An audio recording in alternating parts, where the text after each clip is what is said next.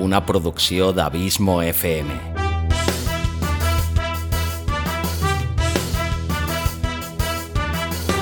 Vols gaudir del teu temps de lleure escoltant grans històries, audiollibres i relats, un podcast literalment literari.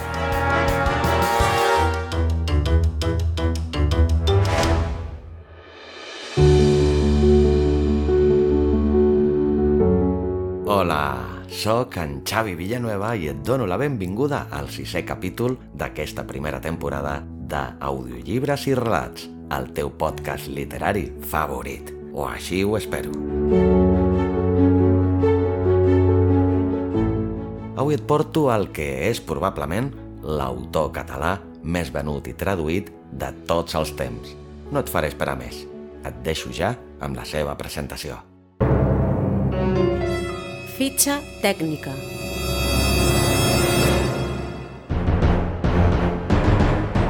Nom de l'autor i biografia. Carlos Ruiz Zafón. Va néixer el 25 de setembre de l'any 1964 a Barcelona.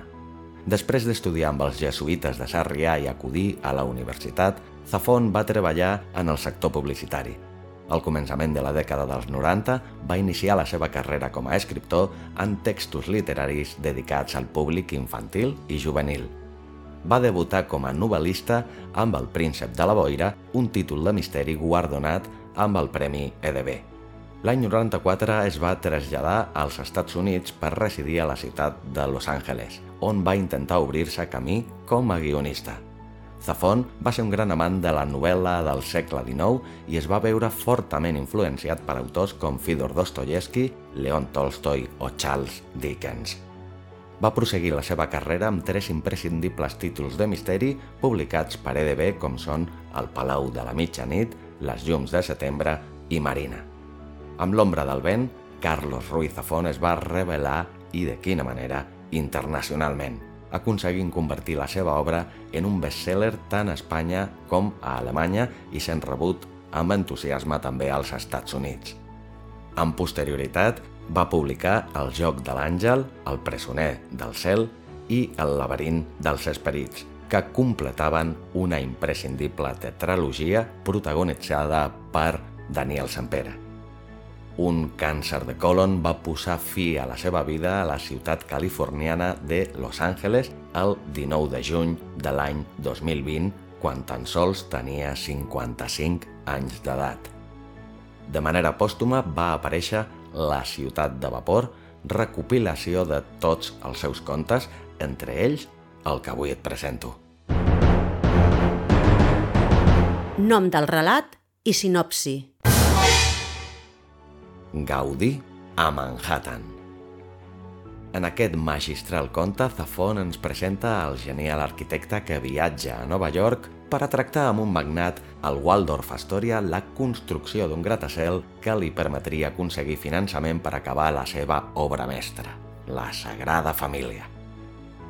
D'aquest conte sorgeix el títol de l'antologia quan en un fragment del mateix Gaudí afirma que les ciutats haurien d'estar fetes de llum i de vapor. A vegades, per a fer l'obra de Déu, és necessària la mà del dimoni. Durada del relat. 19 minuts i 10 segons. Si sents curiositat, aquest relat també el pots trobar narrat en castellà. Cerca audiolibros i relatos en qualsevol plataforma i dóna-li al play. Gràcies, com sempre, per la teva fidelitat, el teu constant suport i per fer-me sentir tan feliç sabent que aquest podcast t'agrada, t'acompanya i et serveix d'entreteniment. Em trobaràs a Facebook i Twitter com Abismo FM i a Instagram com Xavi Abismo FM. T'espero aquí la setmana que ve. Llarga vida al podcasting i llarga vida a la audioliteratura. Ara també en català.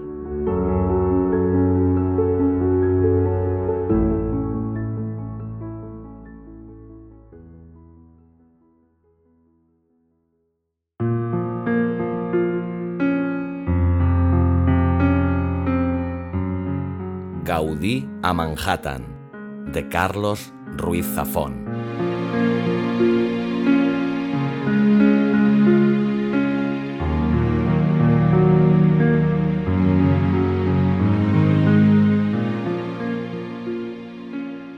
Al cap d'uns anys, quan em mirava el seguici funerari del meu mestre que desfilava pel passeig de Gràcia, vaig recordar l'any que vaig conèixer Gaudí i la meva vida va canviar per sempre.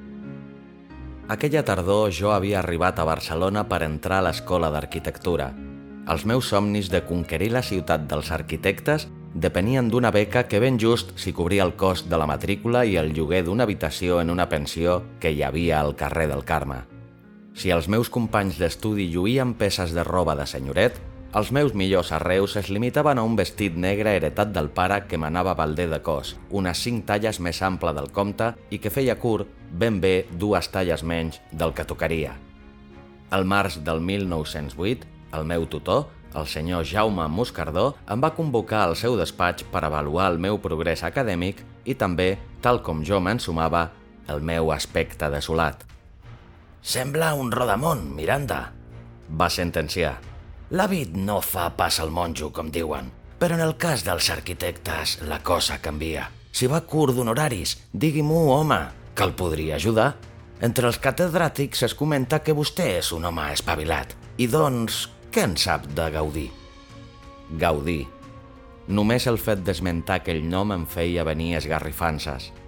Des de ben petit somiava amb les seves voltes impossibles, aquells penyassegats neogòtics, el seu primitivisme futurista. Gaudí era la raó per la qual jo volia ser arquitecte i la meva aspiració més gran, a banda de no morir de gana aquell curs, era poder arribar a copsar ni que fos una mil·lèsima de les matemàtiques diabòliques amb què l'arquitecte de Reus, el meu modern Prometeu, esbossava les seves creacions. Soc el més gran dels seus admiradors, vaig dir finalment. Mm, ja m'ho imaginava. Vaig detectar en el to de la seva veu aquell deix de condescendència amb què se n'acostumava a parlar ja en aquells temps. Per tot arreu sonaven les campanades de mort en honor d'allò que alguns anomenaven modernisme i d'altres, simplement, un atac contra el bon gust. Les noves escoles teixien la seva doctrina feta de brevetats i insinuaven que aquelles façanes barroques i delirants que anys a venir configurarien el rostre de la ciutat havien de ser crucificades públicament. La reputació de Gaudí començava a ser la d'un foll, esquerp i cèlibe, una mena d'il·luminat que menys tenia els diners, el més imperdonable dels seus crims, i que només estava obsessionat per construir una catedral fantasmagòrica, amb una cripta en què passava gairebé totes les hores del dia, vestit com un captaire i sense deixar de tramar plànols que desafiaven la geometria, dominat per la convicció que el seu únic client era l'Altíssim. El Gaudí està com un llum, va continuar en Moscardó.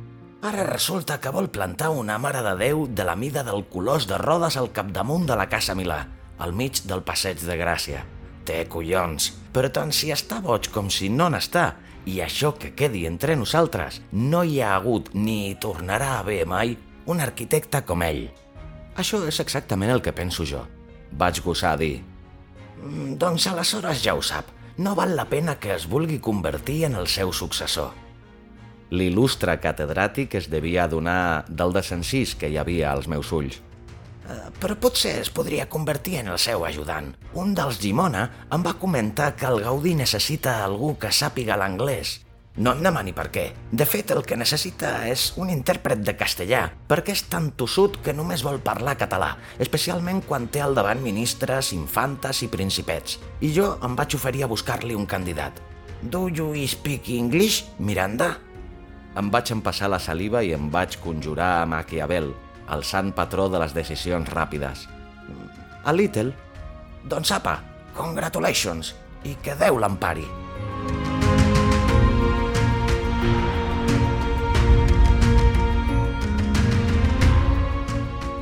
Aquella mateixa tarda, quan ja s'anava fent fosc, em vaig encaminar cap a la Sagrada Família, a la cripta de la qual Gaudí hi tenia el seu estudi.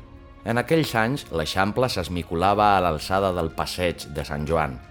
Més enllà, s'hi desplegava un miratge de camps, fàbriques i edificis esparsos que s'alçàvem com sentinelles solitaris en la retícula d'una Barcelona promesa.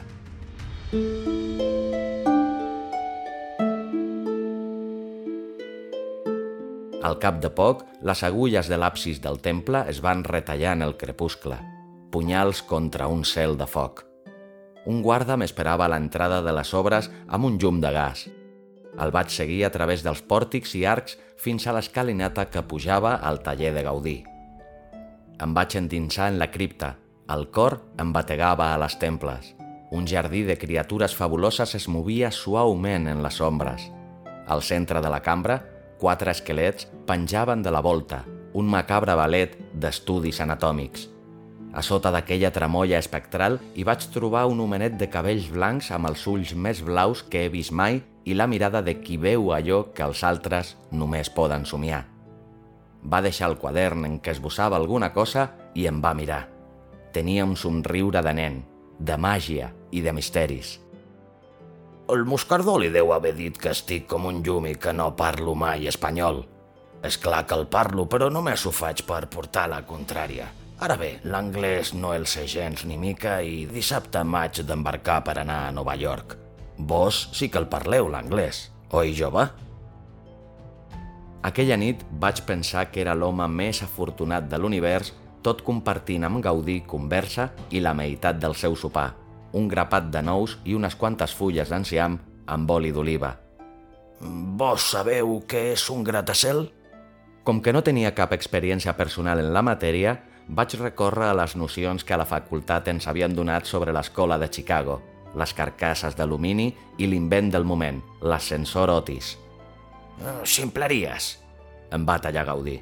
Un gratacel no és pas res més que una catedral per a gent que en lloc de creure en Déu, creu en els diners. Vaig saber que Gaudí havia rebut una oferta d'un magnat per construir un gratacel al vell mig de l'illa de Manhattan i que la meva funció era actuar com a intèrpret en l'entrevista que hi havia d'haver, al cap de nou dies, al Waldorf Astoria, entre Gaudí i l'enigmàtic potentat. Em vaig passar tres dies seguits tancat a la meva pensió i vaig repassar gramàtiques d'anglès com un possès.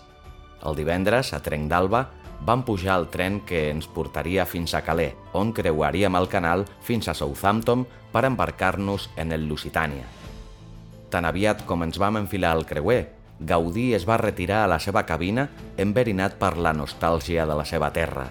No em va sortir fins al capvespre de l'endemà. Me'l vaig trobar assegut a proa tot contemplant el sol que es desagnava en un horitzó encès de safir i de coure. Això sí que és arquitectura, feta de vapor i de llum. Si em vol aprendre, ha d'estudiar la natura. Per mi, la travessia va ser un curs accelerat i enlluernador. Cada tarda passejàvem per la coberta i parlàvem de plànols i de somnis, i també de la vida. Com que no tenia cap altra companyia, i potser perquè intuïa l'adoració religiosa que m'inspirava, Gaudí em va regalar la seva amistat i em va anar mostrant els esbossos que havia preparat per al seu gratacel, una agulla wagneriana que, si esdevenia real, es podia convertir en l'objecte més prodigiós que mai hagi sortit de la mà de l'home. Les idees de Gaudí tallaven l'alè, però tot i això em vaig adonar que no hi havia passió ni interès en la seva veu a l'hora de comentar aquell projecte. La nit abans que arribéssim, vaig gosar fer-li una pregunta que em rossegava per dins d'ençà que havíem salpat. Per què es volia embrancar en una feina que el podia deixar totalment ocupat durant mesos o anys, lluny de la seva terra i, sobretot, de l'obra que s'havia convertit en el propòsit de la seva vida? De vegades, per fer l'obra de Déu cal la mà del dimoni i va ser aleshores que em va confessar que si s'avenia a vestir aquella torre babilònica al cor de Manhattan, el seu client es comprometria a costejar l'acabament de la Sagrada Família. Encara recordo les seves paraules. Mm, Déu no té pressa, però jo no viuré sempre.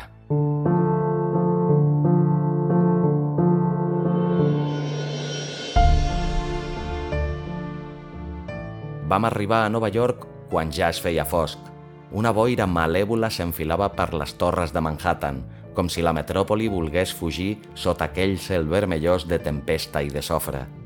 Un carruatge negre que ens esperava al moll de Chelsea ens va portar per carrers tenebrosos fins al centre de l'illa. De les llambordes en sortien espirals de vapor i un eixam de tramvies, carruatges i tota mena de sorollosos ginys mecànics travessaven furiosament aquella ciutat feta de ruscos infernals que s'amuntegaven al costat de casalots llegendaris. Gaudí s'ho mirava tot amb uns ulls foscos. Espasses de llum sangonosa ganivetejaven la ciutat des dels núvols quan vam enfilar la cinquena avinguda i vam albirar la silueta del Waldorf Astoria, un mausoleu de mansardes i torrasses sobre el qual, al cap de 20 anys, quan ja només fos cendra, s'alçaria l'Empire State Building. El director de l'hotel ens va venir a rebre personalment i ens va fer saber que la visita amb el magnat tindria lloc més tard. Jo anava caçant les paraules com podia. Gaudí es limitava a fer que sí amb el cap. Ens van acompanyar fins a una luxosa cambra situada a la sisena planta des d'on es podia contemplar la ciutat que s'anava capbussant en el crepuscle. Li vaig donar al mosso una bona propina i vaig poder esbrinar que el nostre client vivia a una suite de l'últim pis i que no sortia mai de l'hotel. Quan li vaig demanar quina mena de persona era i quin aspecte tenia, em va dir que ell no l'havia vist mai i va tocar el dos. Quan ja era l'hora de la nostra cita, Gaudí es va posar dret i em va mirar amb ulls angoixats. Un ascensorista vestit d'escarlata ens esperava al final del passadís. Mentre anàvem pujant, vaig veure que la cara de Gaudí es tornava blanca com la cera i que ben just s'hi podia aguantar la carpeta on duia els seus esbossos. Vam arribar a un rebedor de marbre, que tenia al davant una llarga galeria. L'ascensorista va tancar les portes i la llum de la cabina es va perdre en un pou negre. Aleshores vaig veure la flama d'una espelma que s'acostava cap a nosaltres pel corredor. La duia una figura esbelta enfundada de blanc. Uns cabells llargs i negres enmarcaven un rostre d'una pal·lidesa extrema, com jo no n'havia vist mai cap, i dos ulls blaus se't clavaven a l'ànima. Dos ulls idèntics als de Gaudí. Welcome to New York. El nostre client era una dona, una dona jove, d'una bellesa tan turbadora que gairebé feia mal de mirar. Un cronista victorià l'hauria descrit com un àngel, però jo no hi vaig veure res d'angelical en la seva presència – Tenia els moviments felins, el somriure d'un rèptil. La dama ens va conduir fins a una sala de penombres i de vels que de tant en tant guspirejaven amb les llums de la tempesta que havia començat feia una estona.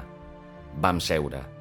D'un en un, Gaudí va anar mostrant els seus esbossos mentre jo traduïa les seves explicacions. Al cap d'una hora, o potser d'una eternitat, la dama em va clavar els ulls i mentre es llepava suaument el carmí dels llavis, em va insinuar que ara l'havia de deixar sola amb Gaudí. Em vaig mirar de reull el mestre. Gaudí, impenetrable, va fer que sí amb el cap. Lluitant contra els meus instints, li vaig fer cas i me'n vaig anar cap al passadís on la cabina de l'ascensor ja m'obria les portes.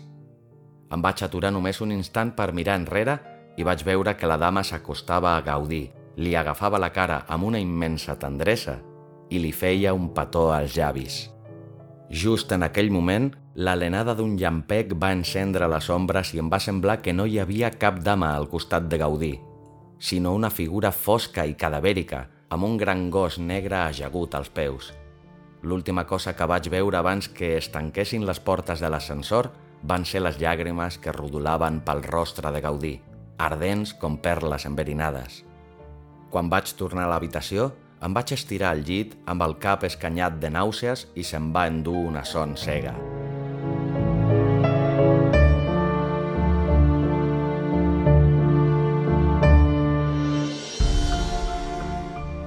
Quan les llums de l'alba em van fregar la cara, vaig anar corrents fins a la cambra de Gaudí. El llit estava intacte i no hi havia cap senyal del mestre. Vaig baixar a recepció per preguntar si algú en sabia res – un porter em va dir que feia una hora que l'havia vist sortir atabalat i que mentre enfilava la cinquena avinguda, un tramvia havia estat a punt d'atropellar-lo. No podria explicar ben bé per què, però el fet és que vaig saber exactament on el trobaria. Vaig travessar 10 blocs de cases fins a arribar a la catedral de Sant Patrick, que era deserta aquella hora de la matinada. Des del llindar de la nau vaig entreveure la silueta del mestre agenollat davant de l'altar. M'hi vaig apropar i vaig seure al seu costat.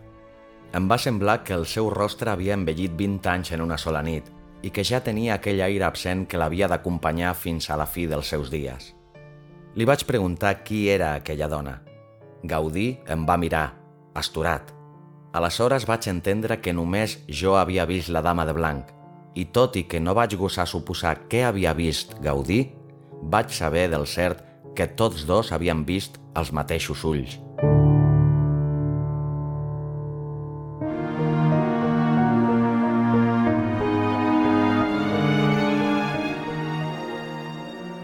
A la tarda ja ens vam embarcar per fer el viatge de tornada.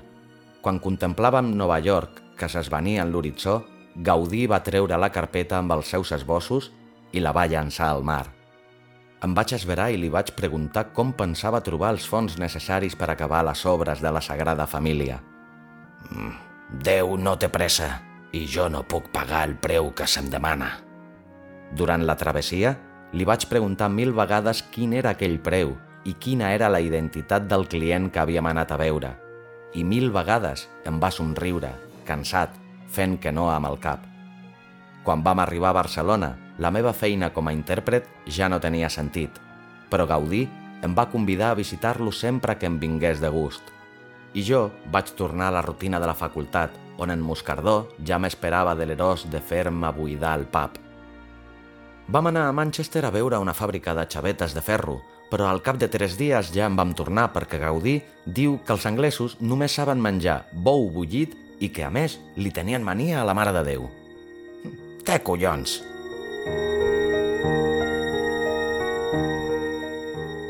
Al cap d'un temps, en una de les meves visites al temple, hi vaig descobrir en un dels frontons un rostre idèntic al de la dama de blanc. La figura, entortolligada per un remolí de serps, insinuava un àngel d'ales esmolades, lluminós i cruel. Gaudí i jo no vam tornar a parlar mai més del que havia passat a Nova York. Aquell viatge es va convertir per sempre en el nostre secret. Amb el pas dels anys vaig arribar a ser un arquitecte acceptable i gràcies a la recomanació del meu mestre vaig aconseguir un lloc en el taller d'Héctor Guimard, a París. Va ser allà on, passat 20 anys d'aquella nit a Manhattan, vaig rebre la notícia de la mort de Gaudí. Vaig agafar el primer tren que sortia cap a Barcelona, just a temps de veure passar el seguici fúnebre que l'acompanyava fins a la sepultura, a la mateixa cripta en què ens havíem conegut. Aquell mateix dia vaig enviar la meva renúncia a Guimard. Quan es feia fosc, vaig refer el camí fins a la Sagrada Família que havia enfilat el dia de la meva primera trobada amb Gaudí. La ciutat ja s'escampava al voltant del recinte de les obres i la silueta del temple es retallava damunt d'un cel sagnant d'estels. Vaig tancar els ulls i durant un moment el vaig poder veure tot acabat, tal com només Gaudí l'havia vist en la seva imaginació. Aleshores, vaig saber que dedicaria la meva vida a continuar l'obra del meu mestre, conscient que tard o d'hora hauria de cedir el relleu a d'altres, que al seu torn haurien de tornar a fer el mateix. Perquè, encara que Déu no tingui pressa, Gaudí, sigui on sigui, continua esperant. thank you